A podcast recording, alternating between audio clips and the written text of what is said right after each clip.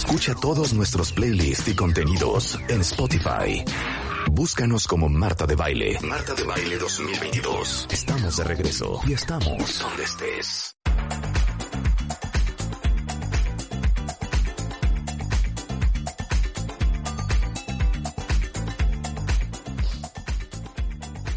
Estamos de regreso en W Radio. Son exactamente las 12.14 de la mañana.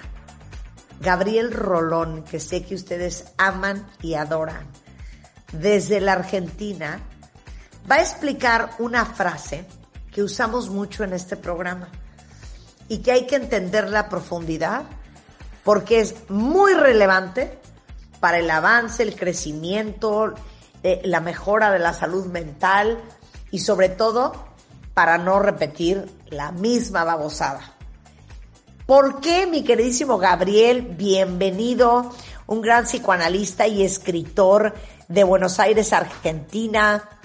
Eh, tiene libros maravillosos como Historias de Diván, Palabras Cruzadas, Los Padecientes, Encuentros, El Precio de la Pasión, entre otros.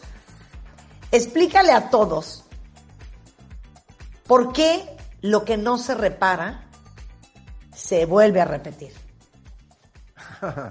Hola Marta, querida, ¿cómo estás? Te, saludo. Gracias por invitarme otra vez a conversar contigo y dejarme compartir un momento con, tus oyentes. Claro. Me, gusta mucho, sabes, charlar con vos. A mí también me gusta mucho hablar contigo. en realidad, eh, a ver, ¿sabes por qué? Porque la repetición es una manera del recuerdo. Eh, entonces, muchas veces, cuando algo no puede superarse y entonces el recuerdo se transforma en palabras, y uno dice, una vez me pasó esto, cuando no lo puedo superar, lo recuerdo en acto, es decir, lo vuelvo a vivir. No te digo, una vez salí con alguien que me maltrató, te muestro que vuelvo a salir con alguien que me maltrata. ¿Sí? Porque es entonces como eh, lo que no se resuelve no puede convertirse en palabras y queda congelado en un acto que estoy condenado a repetir todo el tiempo. Malas elecciones, eh, malas actitudes, caer otra vez en lugares donde, donde me hacen daño, eh, es decir, todo aquello que yo no puedo analizar, superar y por ende correrme desde el lugar, pararme desde un lugar distinto para que no me vuelva a impactar, entonces no me queda otra que repetirlo todo el tiempo. Es decir, lo recuerdo en acto porque es casi como eh, si buscáramos una, una metáfora, digo, es solamente una metáfora, viste como con la idea del karma, ¿no? Que es decir, bueno, hasta que aprenda. Esto le va a pasar hasta que aprenda, es esto te va a pasar hasta que lo resuelvas, hasta que vos aprendas a pararte en un lugar distinto. Y quiero que les expliques dónde entra en todo este juego perverso el inconsciente. Porque muchas veces, Gabriel y Cuentavientes, estamos de acuerdo que decimos, es que no puede ser la mala suerte que yo tengo en el amor. Nunca me salen las relaciones bien. ¿Por qué siempre acabo con el mismo tipo de hombre? ¿Por qué siempre acabo con el mismo tipo de mujer? Siempre acabo con mujeres que tengo que rescatar, que tengo que ayudar, o siempre acabo con mujeres que me abusan y me maltratan, o siempre acabo con hombres que son patanes, o siempre acabo con hombres que no se comprometen. Mis relaciones siempre terminan muy similares y por la misma razón. Y obviamente me imagino que gran parte de esto vive en el inconsciente y es algo que no tenemos presente y que no tenemos claro, Gabriel. Sí, claro. Lo que pasa es que eh, amar no es algo natural. ¿Sí? ¿Cómo? Eh, claro, no. El, amor es algo que se aprende.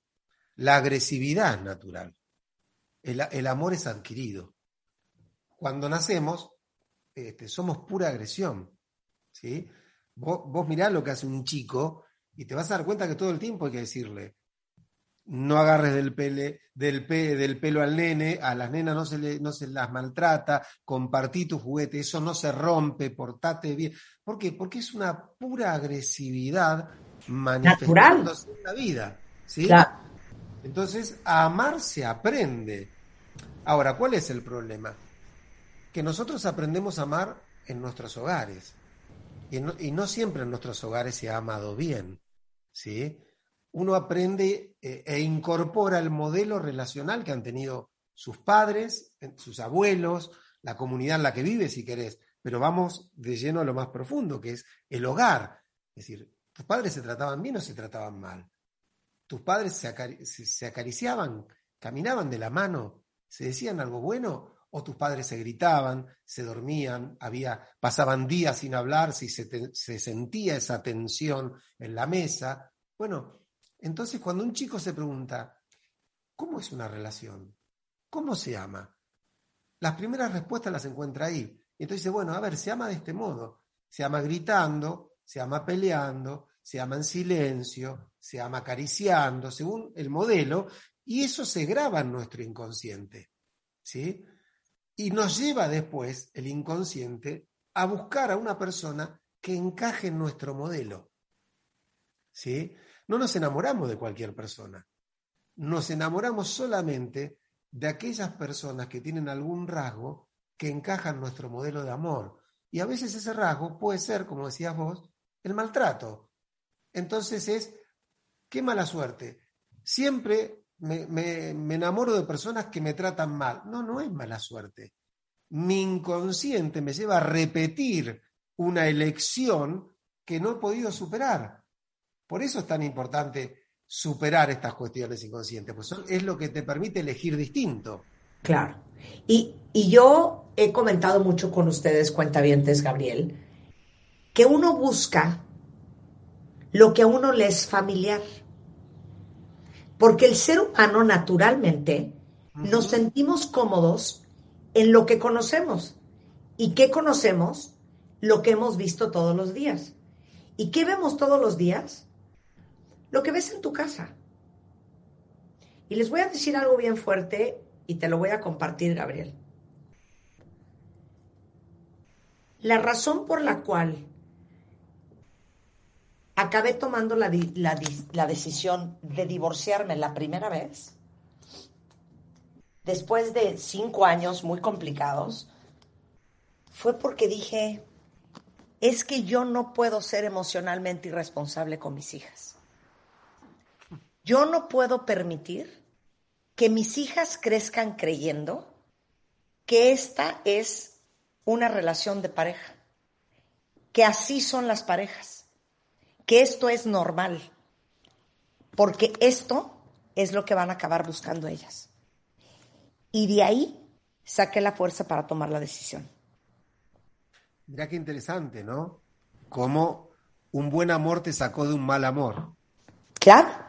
El amor a mis hijas me sacó de un mal amor.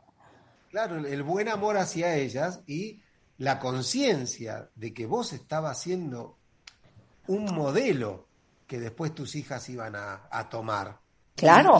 Y, que ese vínculo que vos tenías iba a ser un modelo que ellos iban, ellas iban a internalizar.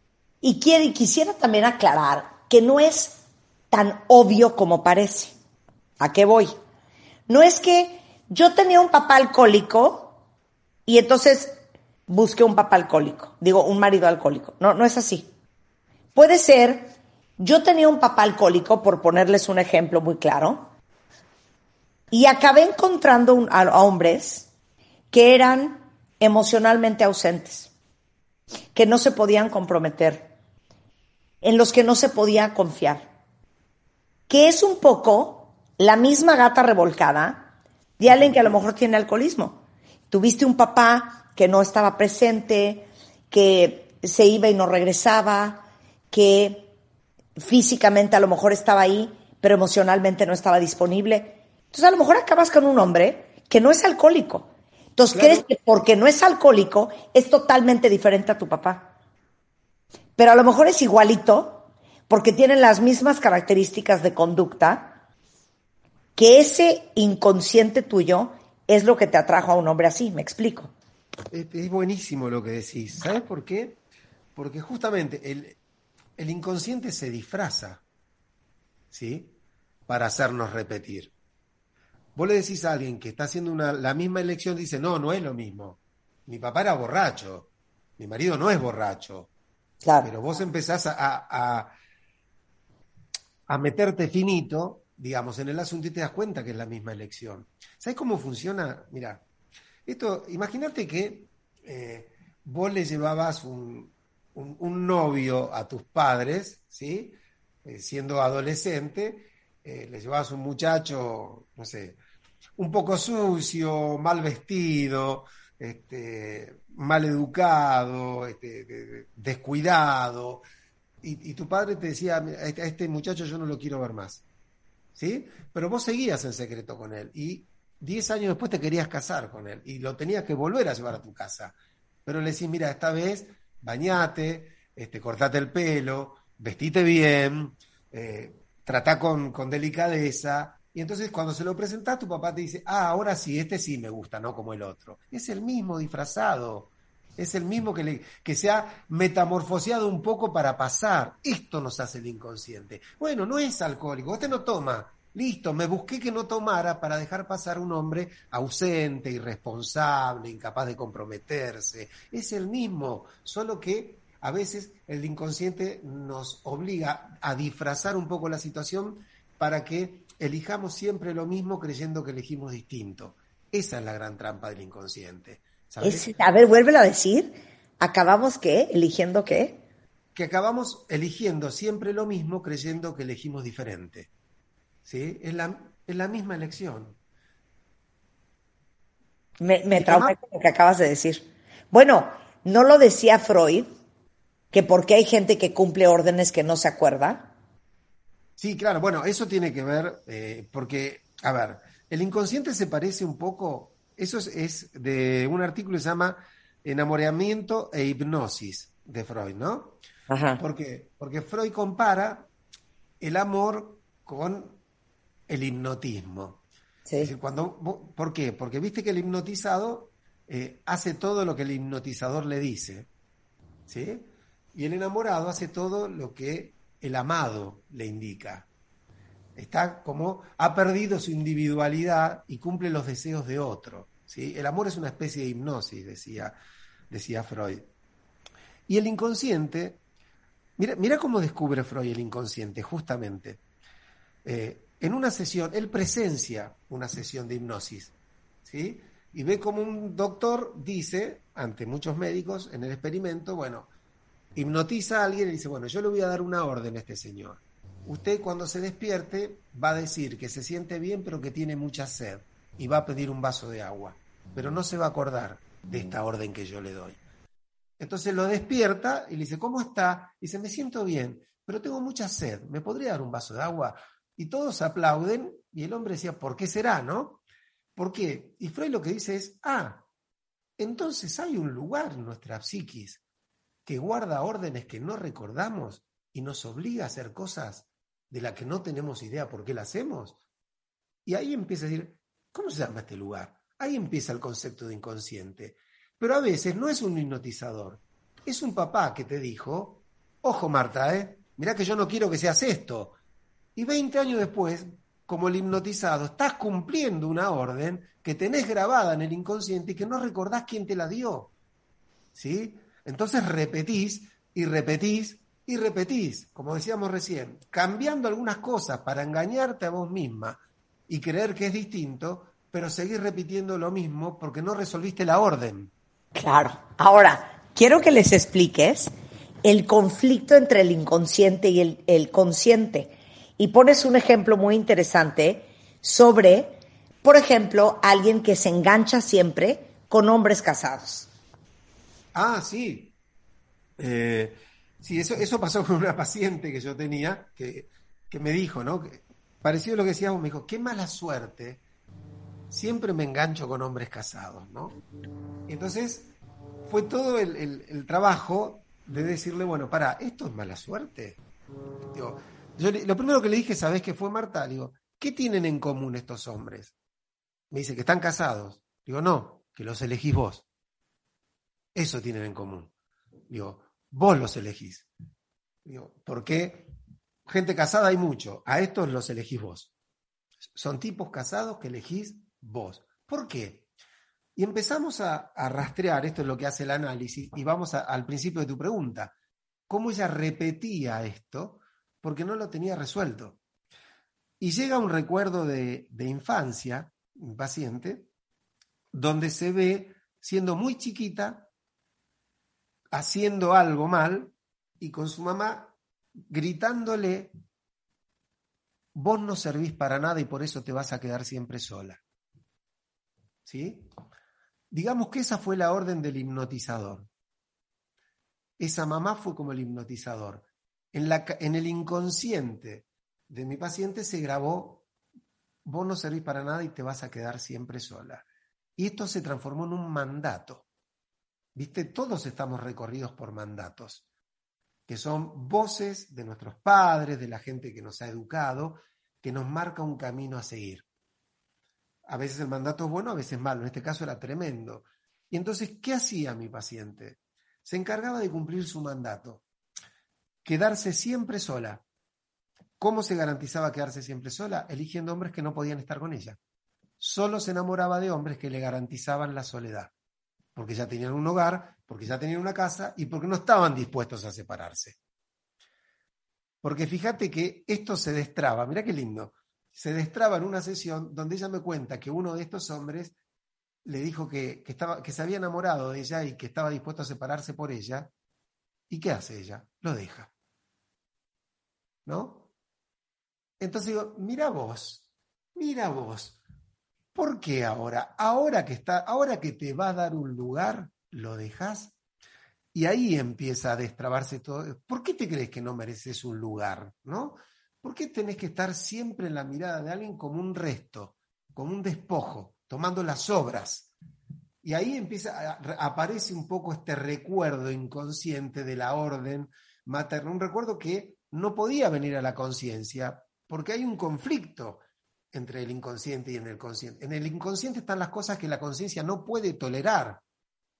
Y ella no podía tolerar eh, una madre tan mala, una madre que la lastimó tanto, porque ella adoraba a su mamá, la idolatraba, le tenía miedo, pero entonces tuvo que admitir esto, trabajarlo. Y mi, ¿sabes cuál fue mi primera indicación, Marta? Mira, vos vas a salir con hombres con una, con una sola prescripción. Cuando te guste demasiado, no salgas. Porque los que te gustan demasiado, seguro que están dentro del modelo. Digo, digo, el inconsciente lo sabe, no tenés ni que preguntarlo. El inconsciente ya te avisa, este está casado. Así que, por lo pronto, vamos a salir con gente que no te guste tanto, que no te enamore de movida, porque por ahora tu modelo de amor es enfermo. Y así, regresando del corte, claro, regresando del corte, nos gusta sufrir o por qué hacemos cosas que nos hacen mal y cómo se resuelve para no repetir. Regresando del corte con Gabriel Rolón desde Buenos Aires, Argentina. No se vayan. Escuchas a Marta de Baile por W Radio 96.9. Hacemos una pausa. Estamos de regreso en W Radio, platicando con Gabriel Rolón desde Buenos Aires, Argentina. Es un muy famoso psicoanalista, escritor. Eh, tiene varios libros que vale mucho la pena leer y es una de esas personas con que nos encanta desmenuzar el pollo de la vida. Y hoy estamos hablando por qué lo que no se repara se acaba repitiendo.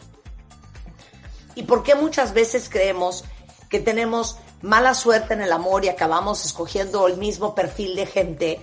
¿O por qué nunca acabamos teniendo éxito en ciertas cosas de la vida?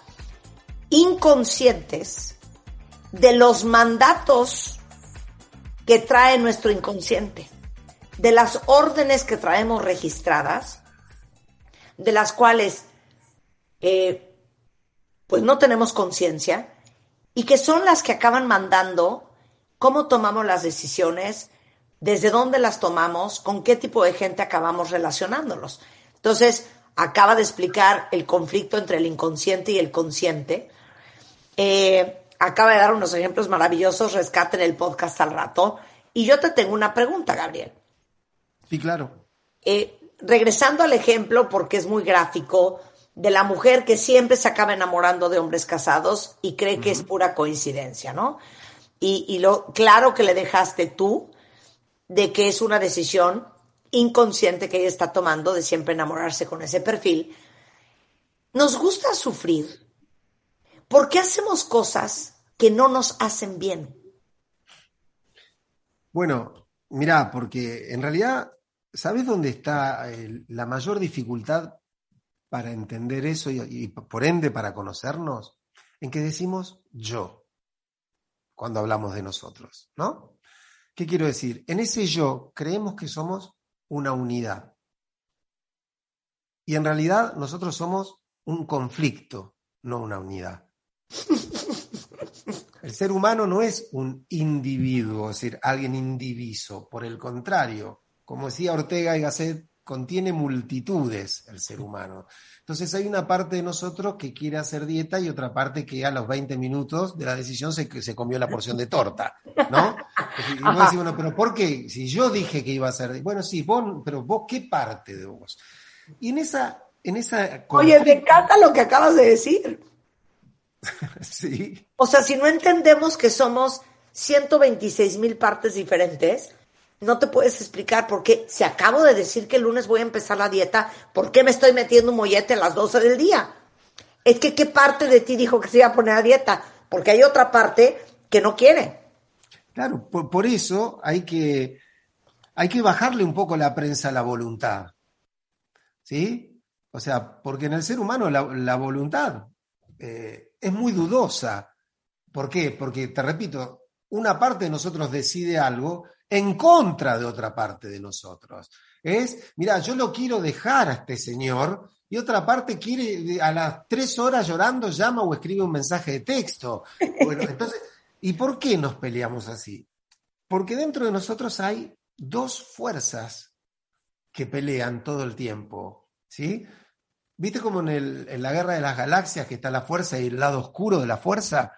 Bueno, nosotros tenemos algo, los analistas lo llamamos pulsión, que es una energía que en realidad son dos, la pulsión de vida y la pulsión de muerte. La pulsión de vida la conocemos como deseo y es lo que te lleva a estudiar, a crear, a enamorarte bien. El placer. El placer, el disfrute. Pero hay otra energía en nosotros, que es la pulsión de muerte, que se satisface con nuestro dolor. Vos hablabas de que elegimos siempre lo familiar, lo que nos fue familiar, aunque lo familiar haya sido malo. ¿Por qué? Y porque después de estar mucho tiempo en el infierno, si te alijas un poco, extrañas el calorcito. ¿Sí? Esa es la pulsión de muerte. La pulsión de muerte es la que disfruta una parte de vos que es feliz cuando vos sufrís. Por eso elegí siempre hombres casados que, no te, que te hacen sufrir, porque hay una parte de vos que, que tiene un orgasmo cuando vos sufrís. A ver, es que Gabriel tiene un ejemplo que van a querer vomitar de horror. Te enteras que tu ex ya tiene pareja. Y entonces, ¿qué haces? Empiezas a ver fotos, cartas, canciones, estoquea su Facebook, cuentavientes, a ver qué tal está el nuevo novio o la nueva novia. ¿Por qué hacemos esas cosas que nos hacen daño? A ver, explícales. Para satisfacer nuestra pulsión de muerte, justamente, ¿no? Es decir, ¿por qué? Porque no queremos salir del sufrimiento y hay que reconocer que en ese sufrimiento hay un disfrute, un disfrute masoquista, un disfrute costosísimo, muy caro para nosotros, pero está el disfrute. Por eso es, yo ponía ese ejemplo, digo, vos te pones a leer mails que escribió alguien que no existe más, porque el que escribió el mail te amaba y el que está hoy no te ama más. Entonces en ese mail, esa persona que ya ha muerto te dice cosas y vos querés que se haga cargo el que está vivo ahora, que está amando a otra, ¿sí? Entonces, lees esos y dices, sí, pero si me quería, si acá me decía que no, no podía vivir sin mí, como decíamos, bajás las luces, te servís la copita de vino, te pones un tema de Luis Miguel bien romántico y sufrís como un condenado y no querés dejar de sufrir. Si alguien te dice, basta, mira, rompe los mails, no, no, no, no puedo, no puedo, no puedo. ¿Por qué? ¿Y después con qué sufro? Si rompo todo esto, ¿no? Digo, si lo supero, ¿con qué sufro? Entonces, esa parte de vos que quiere sufrir te dice, pará, hola, acá estoy yo. Yo también me merezco que me des bolilla. ¿Sí? No solo escuches la pulsión de vida para tener placer, escúchame a mí y sufrí. Entonces, en, es más, yo te diría que la sanidad psicológica de una persona se define por cuál de estas dos fuerzas en pugna gana la batalla. ¿Qué? Claro, cuando, cuando vos lográs que tu pulsión de vida sea más fuerte que tu pulsión de, de, muerte, sos una persona sana que apunta a la felicidad. Cuando vos dejás que la pulsión de muerte le gane, sos agresivo, sos deprimido, sos frustrado. ¿Por qué? Porque te encargas de satisfacer a esa pulsión que es la que manda en tu vida. A ver, pregunta para todos los que están escuchando a Gabriel. ¿Qué pulsión domina en ustedes? ¿La pulsión de vida o la pulsión de muerte? Fíjate que nuestras mamás, yo no sé si es generacional, son las reinas de la pulsión de muerte. Todo el día es la tragedia, el drama, el sufrimiento, el chantaje, el horror. Pero es que tu papá se fue, sí, ma, pero se fue hace 40 años, sí, pero se fue, ¿no? O sea, siguen instalados, como decimos siempre. Usamos la pulsión de muerte no como trampolín a la pulsión de vida, sino como sofá para estacionarnos e instalarnos ahí. Sí, claro. Es más, la pulsión de muerte te devora hasta un punto tal que eh, según lo, lo, lo que te habite, te lleva hasta la muerte, Marta. Digo, ¿qué, qué, es una persona que se suicida? Sino una persona que se entregó fatalmente y en totalidad a la pulsión de muerte. Digo, ¿qué es una persona que hace 20 años que no sale de su casa y eh, no puede superar un duelo? La abandonó alguien y no sale más. ¿sí? Y uno, uno le dice, me ha pasado con una paciente, Dice, nunca más tuve relaciones, nunca más me enamoré, nunca más salí. Digo, pero ¿cuánto hace que él la dejó? 25 años, me dice. Digo, no es mucho. Digo, 25 años sin tener sexo, sin reírse, sin salir, sin disfrutar. Digo, ¿qué le pasa? Bueno, la gente idealiza el dolor. Y además, la imagen del sufriente también la ven idealizada. ¿Sí? uno dice, bueno, mira, yo soy una persona que la pasó muy mal en la vida y se empieza a presentar con sus dolores sobre la mesa, eh, creyendo que esto la instituye o la, construye como una persona este, enaltecida, cuando en realidad, bueno, hay, hay dolores que uno ha pasado que son inevitables y hay dolores en los que uno se queda de pura patología, de pura enfermedad, porque está tomado por su pulsión de muerte es esto que vos decís, tu papá se fue hace 40 años. Bueno, a ver, en 40 años no lo pudiste resolver. O sea, el problema no es de mi papá entonces que te dejó hace 40 años, es tuyo. Tuviste 40 años para resolverlo y no pudiste. ¿Qué te pasa? Claro. ¿Por, qué tan entregada esa pulsión destructiva? Ese es el punto. Ay, cuenta bien, es que fuerte. Ahora. Marta, te hago una sola pregunta. A ver, venga. ¿No te pasó asomarte de un piso 20 por el balcón y que algo en vos dijera, ¿y si me tiro? Sí, claro. ¿Por qué te crees que hay? ¿Por qué te, Nietzsche decía que si miramos mucho un abismo, después de un rato ya es el abismo el que nos mira a nosotros, ¿sí? ¿Por qué te crees que nos pasa eso de ¿y si me suelto? ¿Y qué pasa? esa es la pulsión de muerte que te susurra al oído, dale, tirate. Por suerte, la mayoría de nosotros vemos eso y decimos, uff, qué, loco, qué fuerte, hasta, hasta tuve el pensamiento, pero volvés hacia adentro. Pero la pulsión de muerte te puede llevar incluso hasta esos límites. Claro. Oye, eh, tenemos dos minutitos, pero son traumatismos de infancia. Reproducir una y otra vez las mismas rupturas amorosas, eh, hacer los mismos rituales obsesivos, eh, las adicciones al sexo, al juego, a las sustancias, fracasar ante las mismas circunstancias que nos acaban provocando actitudes de repetición. ¿Qué hacemos? Dímelo en dos minutos. Mira, lo primero que hay que hacer, aunque cueste mucho, cuando eso nos pasa, es reconocer que estamos enfermos y que solo no podemos. ¿Sí? Eh, una, vez me dijo un paciente, estaba hablando de lo que le pasaba, me dice, y hago esto, esto, esto, te juro, me dice, por momento me siento un enfermo. Y yo le dije, es que sos un enfermo. Y me dice, eh, me estás agrediendo. dije, no, no, no, no, te estoy ubicando. Si vos no reconoces que esto es una enfermedad, estás en un problema. Digo, vamos, si vos no reconoces que, que el alcoholismo, que, que tomás de más y estás enfermo, no vas a pedir ayuda. ¿Sí? Y lo que queda claro es que esas personas solas no han podido salir del laberinto. ¿Sí? Necesitan las alas de Dédalo de alguna manera para poder salir y escapar del laberinto y que no se los devore el minotauro, que es la pulsión de muerte, que los destroza todo el tiempo. Y bueno, entonces, lo que yo siempre digo, de esto no se sale solo, Marta.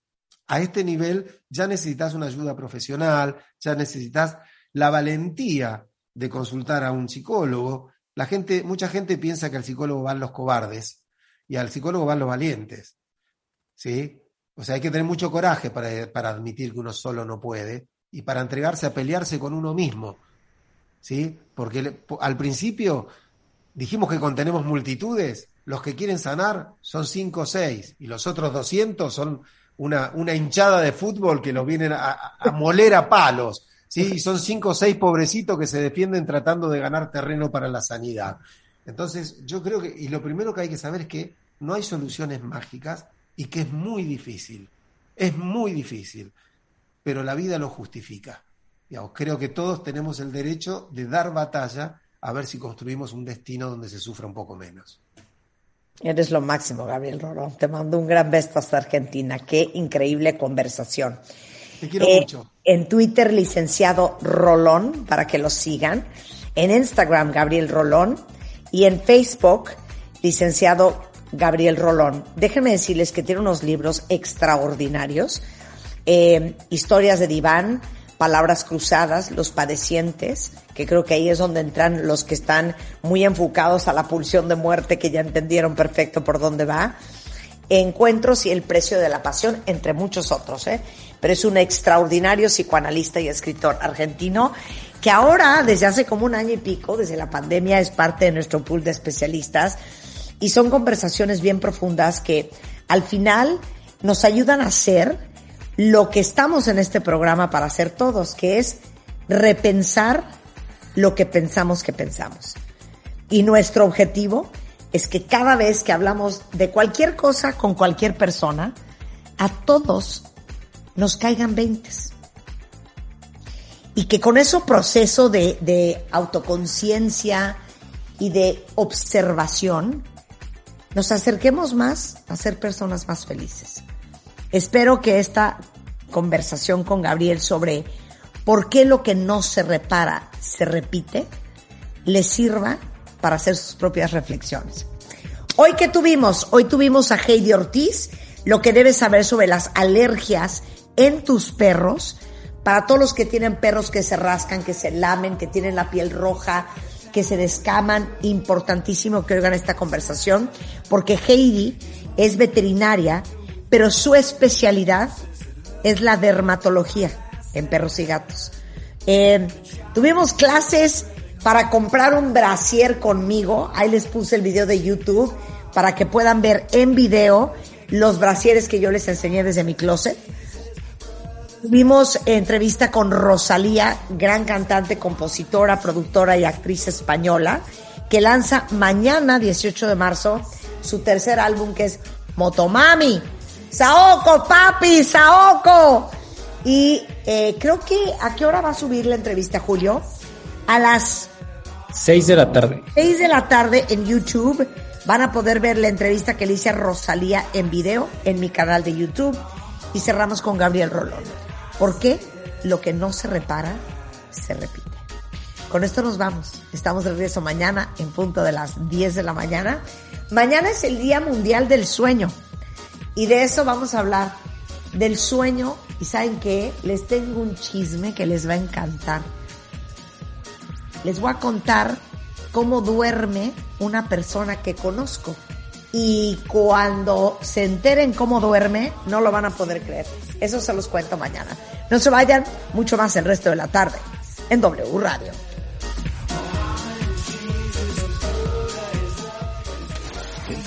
Wradio.com.mx. Checa más información de nuestros invitados, especialistas, contenidos y escucha nuestro podcast. Marta de Baile 2022. Estamos de regreso. Y estamos donde estés.